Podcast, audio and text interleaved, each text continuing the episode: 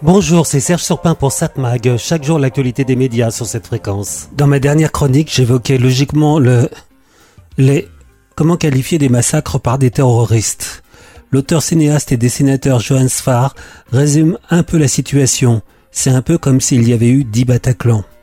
Pire, si pour Paris en 2015, il y avait eu des images et des vidéos qui ont été publiées sur les réseaux, ce n'a pas été trop visible, il fallait chercher pour les voir, même si quelques imbéciles ont relayé ces images. Cette fois-ci, impossible de passer à côté, de fermer les yeux, de ne rien voir. Comme on l'a déjà dit ici, c'est justement le principe d'une organisation terroriste, qui est de vouloir terroriser ceux qu'ils présentent comme leurs ennemis. Et dans le cas présent, on a une organisation qui n'a pas du tout envie de faire la paix avec son ennemi. Toute solution de paix est d'ailleurs proscrite. D'où le fait que l'on reproche à certains qui mettent dos à dos victimes et assassins. C'est de la faute des victimes que les assassins perpétueraient leurs crimes. C'est intolérable. Mais donc le traitement médiatique de la tragédie. Il faut dire très peu de médias ont refusé de prendre position, un ou un minimum de position. C'est-à-dire dire que quelles qu'en soient les raisons, les crimes sont intolérables. Et donc les médias, en règle générale, ont fait leur travail et dans l'ensemble assez bien.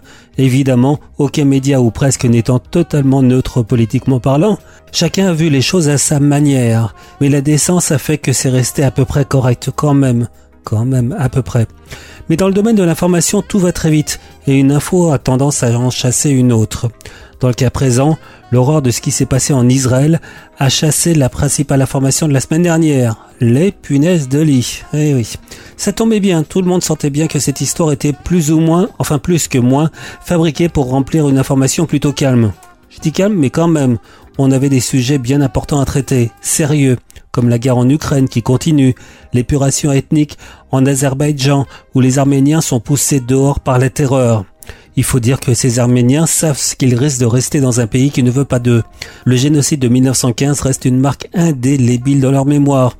D'ailleurs pas seulement dans la mémoire des Arméniens, puisqu'on rappelle que ce massacre a servi probablement de modèle à d'autres massacres qui ont suivi, dont la Shoah.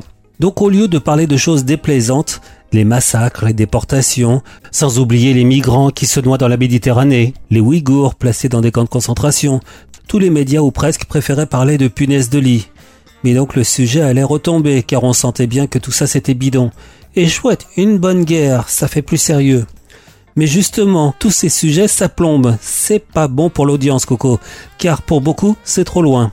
Donc il est fort à parier que ce qui se passe en Israël, à Gaza ou dans les territoires disputés, les médias passeront vite à autre chose. Quoique, il y a quand même des répercussions sur la politique française, certains prenant fait et cause pour un camp très décrié par électoralisme primaire.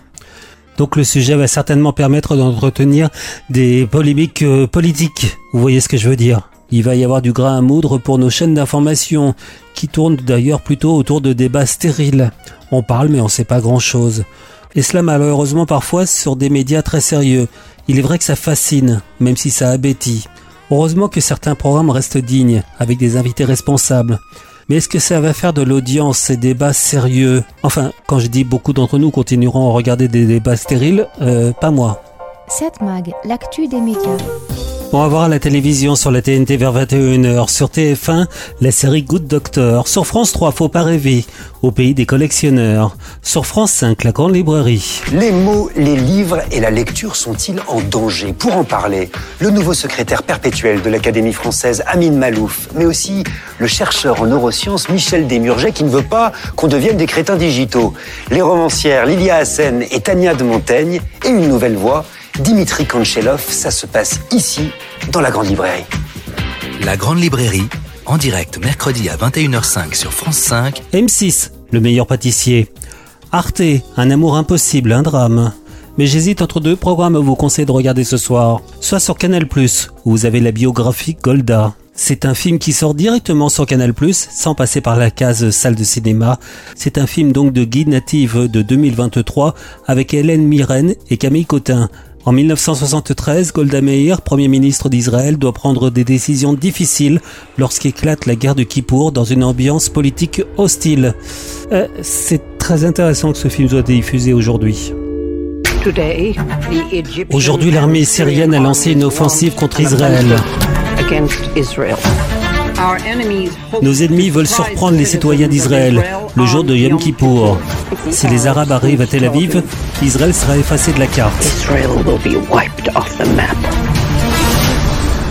Secrétaire Kissinger est en ligne. Rappelez-vous que je suis d'abord américain et ensuite secrétaire d'État et enfin troisième point, je suis juif. N'oubliez pas qu'en Israël, on lit de droite à gauche. Le peuple américain fera tout pour aider Israël. S'il le faut, nous nous battrons longtemps. Si les Égyptiens nous battent avec des armes soviétiques, quel message sera envoyé au monde libre? Quand j'étais enfant en Ukraine, ils battaient à mort les Juifs, rien que pour s'amuser. Je ne serai pas cette petite fille qui se cache dans la cave. Vous savez combien de personnes vont mourir?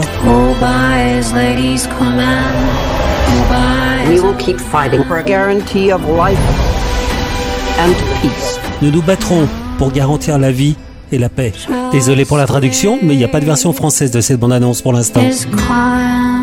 Donc à voir ce soir sur Canal Plus à 21h10 ou sur la plateforme MyCanal, le film Golda.